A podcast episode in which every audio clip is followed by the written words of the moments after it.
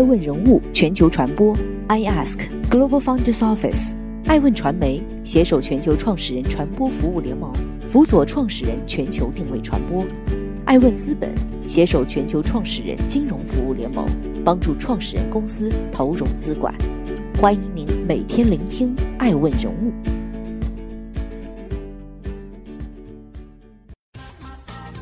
Hello，大家好，欢迎大家的守候。本期播出的爱问人物是雷军，小米十年，雷军 OK。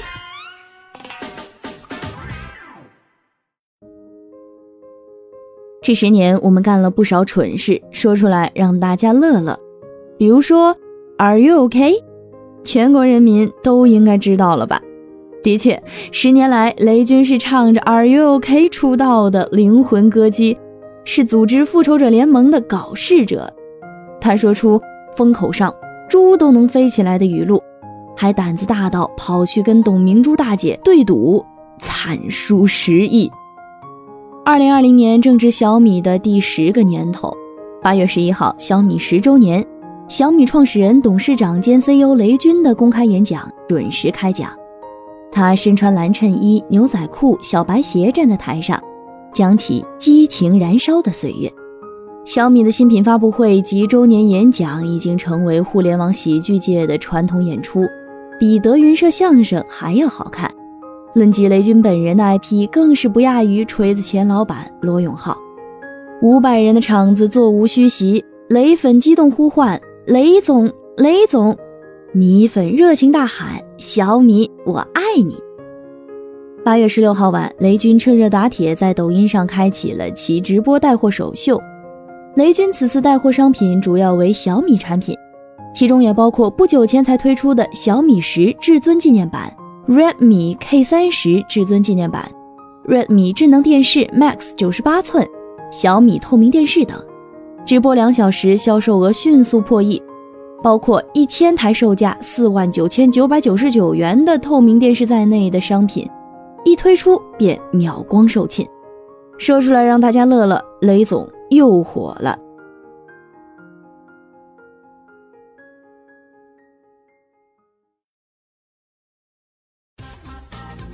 欢迎继续聆听《守候爱问人物全球传播》，正在播出的爱问人物是雷军，硅谷之火，武汉之锅。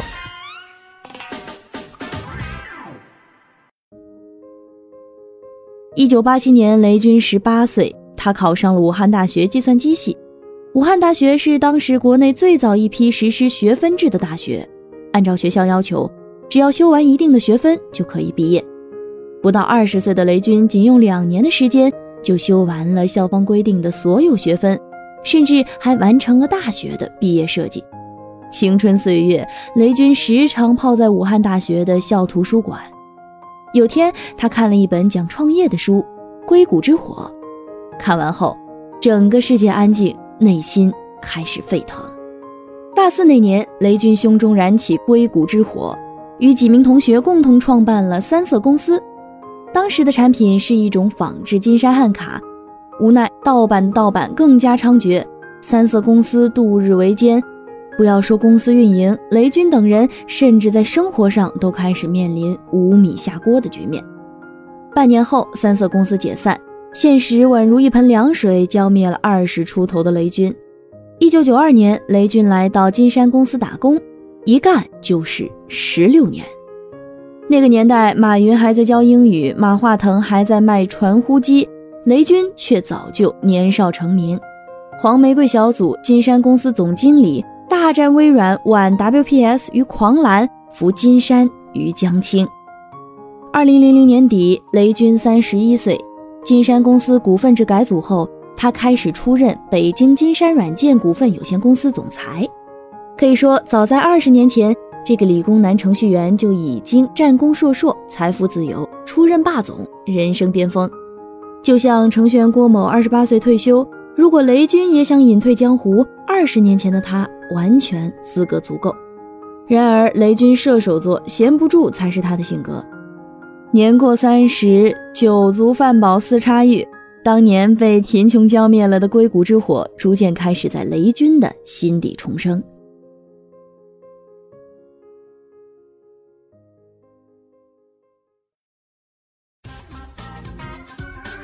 欢迎继续聆听《守候》，爱问人物全球传播，正在播出的爱问人物是雷军，一锅小米闹革命。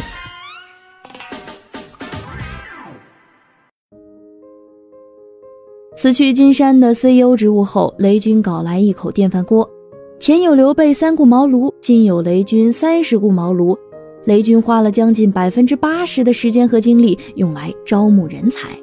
那场面想象起来十分感人，一个坐拥亿万财富的曾经的霸道总裁，衬衫牛仔裤，背着双肩包，标志小白鞋，手上万年不变西铁城手表，烈日炎炎下陪着笑脸。功夫不负有心人，雷总终于拉来几员来头不小的大将：原 Google 中国工程研究院副院长林斌，原摩托罗拉北京研发中心高级总监高光平。原北京科技大学工业设计系主任刘德，原金山词霸总经理黎万强，原微软中国工程院开发总监黄江吉。和原 Google 中国高级产品经理洪峰。江湖传说桃园结义，深受雷总感动。林斌在加入蜀营之时，不仅放弃了自己持有的微软全部股票和谷歌四分之三的股票，还投入了七十五万美金。创业是一场冒险，豁出去。就是干。二零一零年四月，中关村银谷大厦，一众人手捧小米粥。用雷军的话说，一碗滚烫的小米粥开启了沸腾的十年。这十年风很大，坑也不少，但我们一往无前。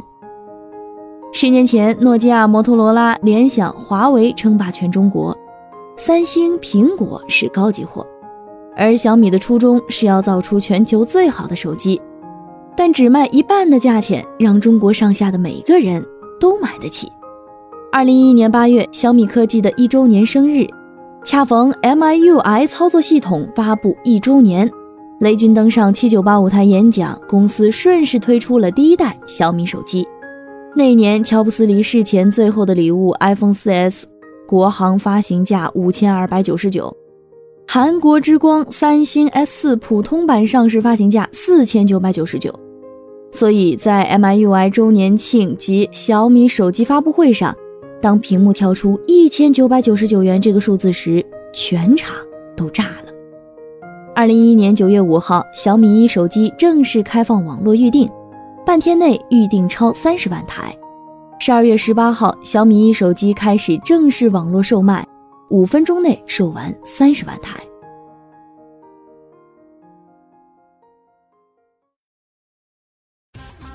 欢迎继续聆听《守候爱问人物全球传播》，正在播出的爱问人物是雷军。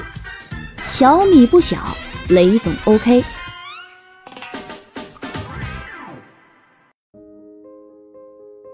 可以说，亏钱卖手机，利润仅百分之五，使小米深入人心。早在二零一二年，雷军就宣布，小米公司已完成新一轮二点一六亿元美元融资。此轮融资，小米公司估值达到四十亿美元，霎时间，小米成为最炙手可热的明星企业。作为硬件公司，赶超联想，将成为位列阿里、腾讯、百度之后的中国第四大互联网公司。媒体猜想不断，吃瓜民众一群。二零一二年八月，雷军带着小米第二代手机再次来到北京七九八，紧接着十一月十九号中午十二点。第二轮 Mi 二十万台于二分二十九秒内售罄，第六轮 MIS 青春版三十万台于十二分零二秒售罄。六天后，二十万台小米手机 ES 青春版第八轮开售，并于十八分十二秒内售罄。十一月二十九号，第三轮 Mi 二十五万台于一分四十三秒内售罄。小米手机的售罄速度以天为单位，持续刷新。与吃苦耐劳分不开，马云倡导员工九九六，雷军则身体力行七幺六，一周七天，每天十六小时的干，像机器般运转。于是雷总还得到了中关村劳模的称号。二零一四年十月三十号，中国制造小米公司已经超过联想公司和 LG 公司，一跃成为全球第三大智能手机制造商，仅次于三星公司和苹果公司。二零一五年一月四号，雷军通过员工公开信的形式公布了小米的成绩单。二零一四年，小米销售手机总计六千一百一十二万台，较二零一三年增长百分之二百二十七，含税销售额七百四十三亿元，较二零一三年增长百分之一百三十五，登顶中国市场份额第一。二零一四年，雷军首次以二百八十亿元财富进入胡润全球富豪榜，位居大中华区第五十七名。二零一五年，福布斯中国富豪榜在北京发布。雷军以一百三十二亿美元排名第四。二零一六年，二零一六胡润全球富豪榜公布，雷军财富九百二十亿元，位列大陆第五，全球第六十二位，比二零一五年上升十二位。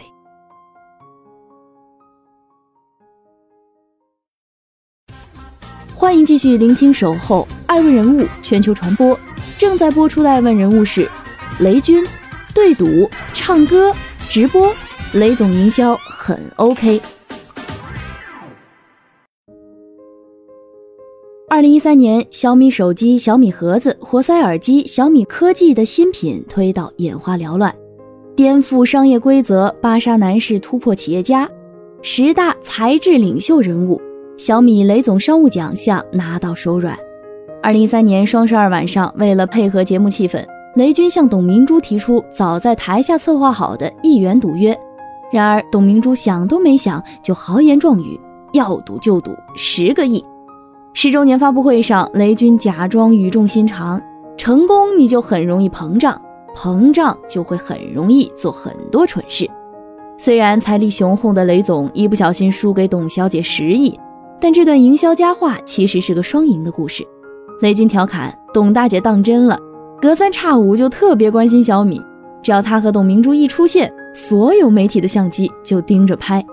二零一四年，小米进军印度市场，雷军向印度的 Mi Fans 展示了自己的乡土英文。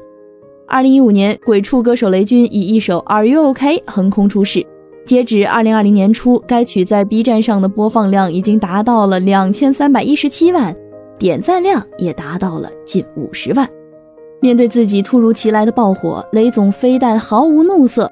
甚至还花重金从制作该视频的 UP 主以及原创作者手中买下了版权，在小米各大场合循环播放。二零二零年，各路勇士下海做电商直播，前有直播神话李佳琦、薇娅，后有流量达人罗永浩、周杰伦。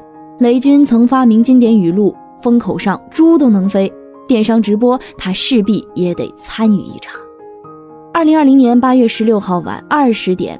雷军开启了人生首次直播带货，虽然不知雷总是否会有第二三次直播，但就首站成绩来看，雷军直播累计超七千四百七十七点二万人次观看，截至十七号零时五十六分，销售额超两亿元，吃瓜群众乐得开心，小米科技财源滚滚。小米与雷军的搭配也可以被称为硬企业与铁憨憨的双向结合，就像十周年发布会上雷军介绍小米透明电视时的画面冲击，如同科幻片般的明星产品旁边是身家近千亿的总裁用浓重的口音介绍着：“蝴蝶飞过来了。”小米配上雷军，大概就是这样的化学反应。